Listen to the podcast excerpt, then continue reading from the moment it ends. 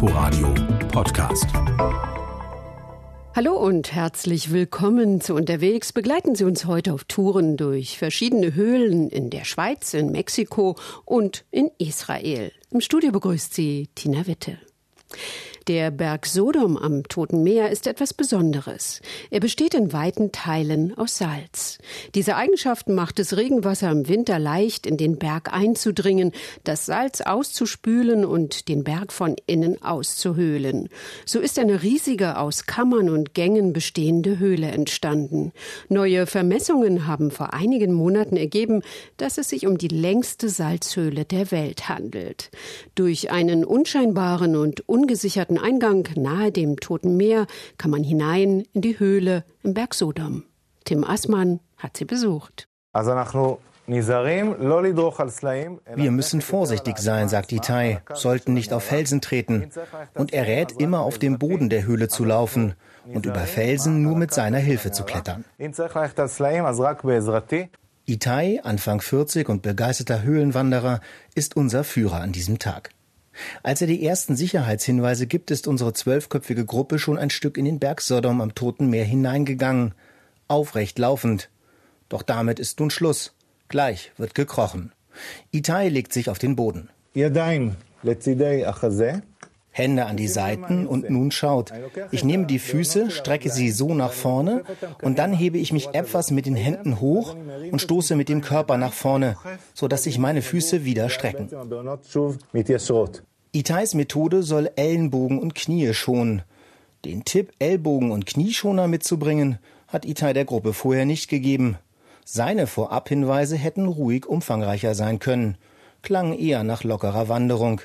Aber wer hinein will in die längste Salzhöhle der Welt, muss sich eben quälen.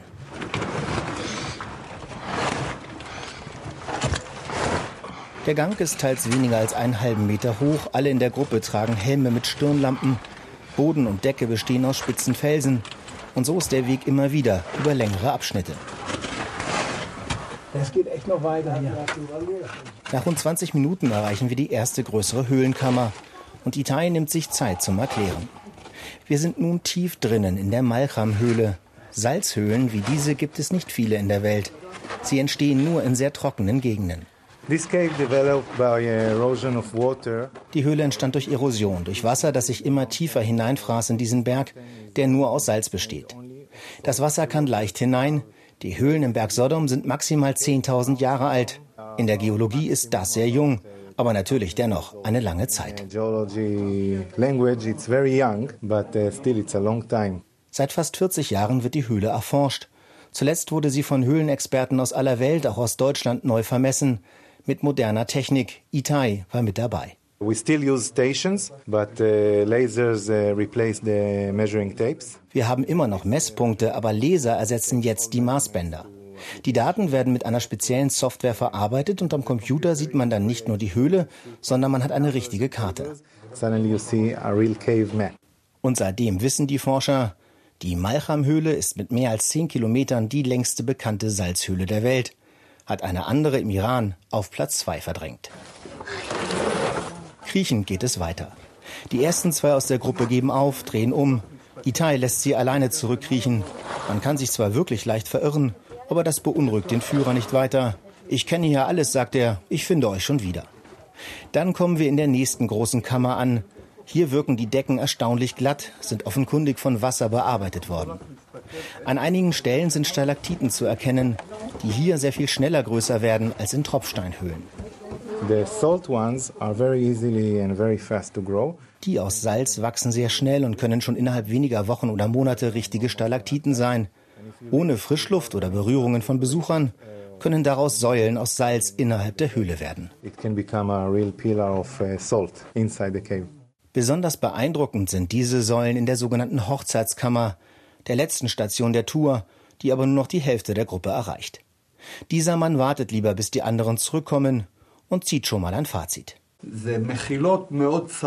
Es sind sehr enge Gänge und es ist schwierig durchzukommen, überall sind Felsen.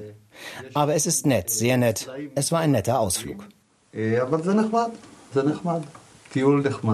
Nach zwei Stunden sehen wir am Ufer des Toten Meeres wieder Tageslicht. Die längste Salzhöhle der Welt ist einen Besuch wert, aber nur mit Ausdauer, richtiger Ausrüstung und einem Führer, der die Anforderungen nicht kleinredet. Der unterirdische See von Saint-Leonard befindet sich in der Schweiz, im Herzen der walisischen Alpen. Und auch der ist besonders. Es ist der größte natürliche unterirdische See Europas. Die ganze Höhle ist mit Wasser ausgefüllt. Alle Führungen finden in Ruderbooten statt. Während der Tour erfahren Besucher viel über die Geologie, die Geschichte und auch über die magischen Kräfte der beeindruckenden Höhle. Dietrich Karl Meurer war dabei. Saint-Léonard im Schweizer Kanton Wallis. 2500 Einwohner leben hier, umgeben von Weinbergen.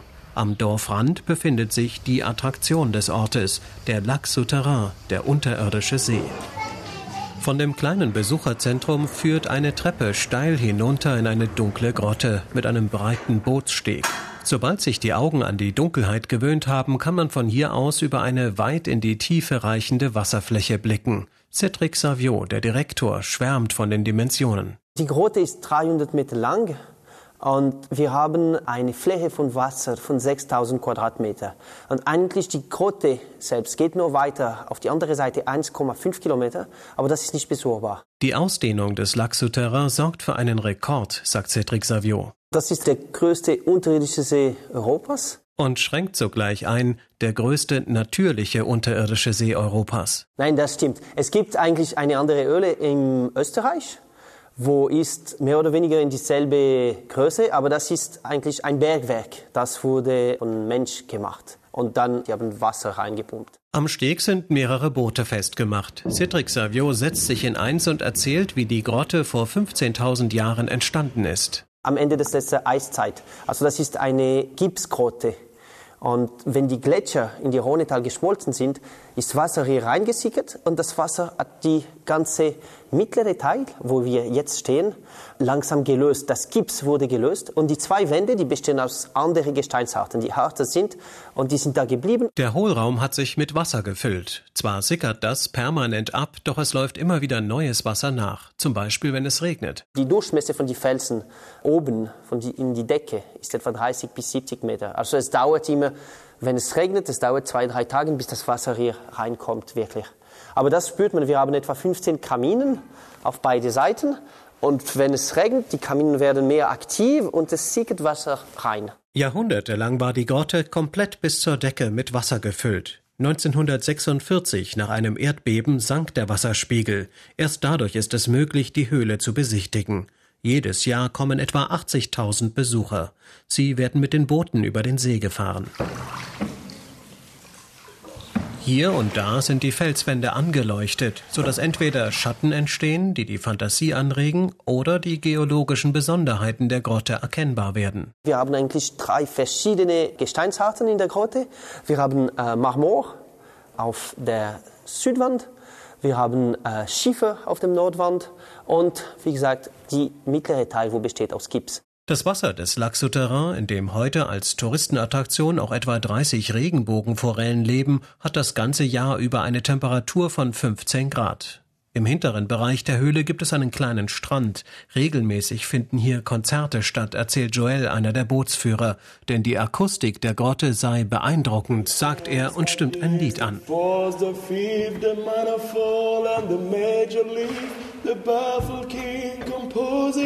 Hallelujah.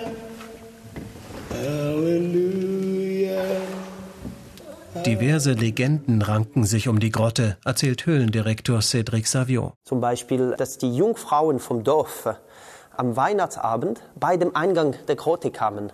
Und wenn das Mond sich auf das Wasser widerspiegelte, sie könnte das Gesicht ihrer zukünftigen Ehemann ins Wasser sehen. Durch den veränderten Wasserstand des Lac Souterrain funktioniert das mit dem Mondlicht heute allerdings nicht mehr, sagt Cedric Savio. Dennoch schreiben einige dem See nach wie vor besondere Kräfte zu. Sie kommen zum Meditieren in die Grotte, abgeschirmt von Handy- und WLAN-Strahlung. Mexiko ist ein Land voller Höhlen. Auf der Yucatan-Halbinsel entdecken Forscher immer wieder Überreste der Maya-Kultur in unterirdischen oder in Unterwasserhöhlen. Der Boden der Halbinsel besteht aus porösem Gestein, das von einem Flusssystem durchzogen ist.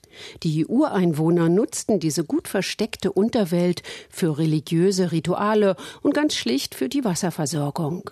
Anne-Kathrin Mellmann über die letzten spektakulären Funde.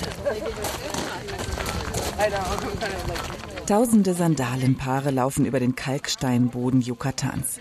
Die staunenden Blicke der Touristen in Chichen Itza, der berühmtesten Maya-Stätte Mexikos, sind nach oben gerichtet, auf die gigantischen Pyramiden.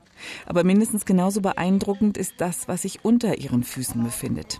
Erst im März dieses Jahres entdeckten Archäologen 24 Meter unter der Erde ein riesiges Höhlensystem und die Balamku-Höhle, vollgestopft mit Opfergaben und Rauchgefäßen, Asche, Knochen und Jadestücken. Garten.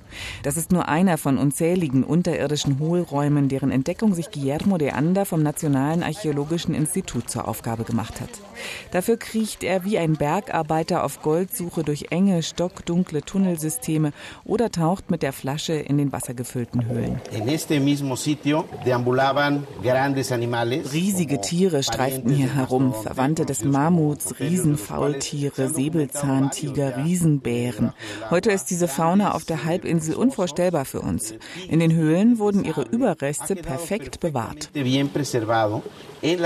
Auch menschliche Überreste finden sich in den Höhlen, etwa von Naya, einem 14 bis 17 Jahre alten Mädchen, das vor etwa 13.000 Jahren lebte. Sie sei wahrscheinlich versehentlich in einen Cenote in eine der Höhlen gefallen, so die Vermutung. Ihr Skelett ist das älteste, das auf dem amerikanischen Kontinent gefunden wurde, gut konserviert dank der Lagerung in der Höhle. Die größte Unterwasserhöhle Yucatans hat ein Kollege von Guillermo de Anda im letzten Jahr entdeckt, der Deutsche Robert Schmidtner. Wir suchen einen Weg, wo geht's hin und verlegen unsere Guideline, die unsere Garantie ist, wieder rauszufinden. Ohne diese Leine wären wir ganz schnell verloren da drin. In der Dunkelheit und Enge des weit verzweigten Süßwasserhöhlensystems sind Leinen lebenswichtig für Schmidtner und seine Kollegen. Ohne sie hätte der Deutsche die Verbindung zwischen den zwei riesigen Höhlen Dos Ojos und Sac-Actun niemals gefunden. Erst diese Verbindung macht die beiden zum größten Unterwasserhöhlensystem der Welt. Die Flüsse und Bäche Yucatans verlaufen unterirdisch. Die Halbinsel ist wie ein löchriger Käse, gebildet aus einem Korallenriff. Oben ist die Halbinsel trocken, flach und kahl. Tausende Löcher im Käse, die Cenotes, bilden Eingänge in eine geheimnisvolle Unterwasserwelt. Robert Schmidtner aus dem Spessart lässt sich schon seit mehr als 20 Jahren von ihr faszinieren. Du kannst abtauchen wie durch so ein Stargate, so ein Fenster und kommst in eine neue Welt. Und du weißt, du tauchst da durch und bist wirklich der allererste Mensch, der das sieht. In die Höhle einzutauchen ist ein Gefühl, das man vielleicht beschreiben könnte, wie mit einer, einer Mondfahrt oder sowas. Alle Empfindungen sind anders. Man sieht nichts in den Höhlen, außer du hast deine Lampe dabei. Also ist deine Wahrnehmung auf deinen Lampenschein fokussiert. Es hat Kreaturen da drin, die sind ganz einzigartig, aber klein. Alles schneeweiß, haben keine Augen. Man hört seine eigene Atmung und dann zum Weiteren die Luftblasen, die rausgehen und dann an der Decke entlang rollen. Eine ganz neue Erfahrung. Immer mehr Höhlen zu entdecken, die größte der Welt, darin bestand der Ehrgeiz. Aber auch der Weg dorthin war ein Ziel. Bei jedem Tauchgang wird der 43-Jährige fündig. Tonscherben der Maya, Skelette aus der Eiszeit. Dank der Funde wurde klar, dass schon lange vor den Maya Menschen auf der Halbinsel siedelten. Maya-Funde liegen im Eingang der Höhlen, wo ihre religiösen Zeremonien stattfanden, alles andere tief im Inneren. Es muss also dorthin gelangt sein, bevor das Wasser kam. Die Forscher um Schmidtner schätzen, dass die Höhlen erst seit 9000 Jahren mit Süßwasser geflutet sind. Ich bin eigentlich kein sehr religiöser Mensch, aber doch wird's mystisch, wenn du zum Beispiel durch diese Höhlen tauchst und findest dann ein Skelett von einem Urtier. Durch einen Stoßzahn kannst du erkennen, das ist ein Elefant. Und dann kommen diese Fragen auf. Du siehst dann ein Tier, das gelebt hat vor irgendwann 10.000 oder mehr Jahren und fragst dich dann schon, wie hat's ausgesehen, dieses Tier, und warum ist es hier? Warum liegt's genau da? Das ist, kommt so mit so ein Ehrfurchtsgefühl. Vor Freude geschrien habe er, als er die Verbindung der beiden großen Höhlen entdeckte. Offenkundig wurde sie wegen einer Leine, die er gelegt hatte. Die Strömung hatte sie durch eine kleine Öffnung in die Nachbarhöhle gespült. Zusammen sind sie die größte der Welt, 347 Kilometer lang. Auch nach der sensationellen Entdeckung geht die Suche für Schmidtner weiter. Er ist sich sicher, dass es unter der Oberfläche Yucatans noch viel mehr Höhlen gibt, in denen wahre Schätze für die Wissenschaft schlummern. Wir waren unterwegs in Höhlen in Israel, der Schweiz und in Mexiko. Sie können diese Sendung auch als Podcast abonnieren. Danke fürs Zuhören, sagt Tina Witte. Inforadio Podcast.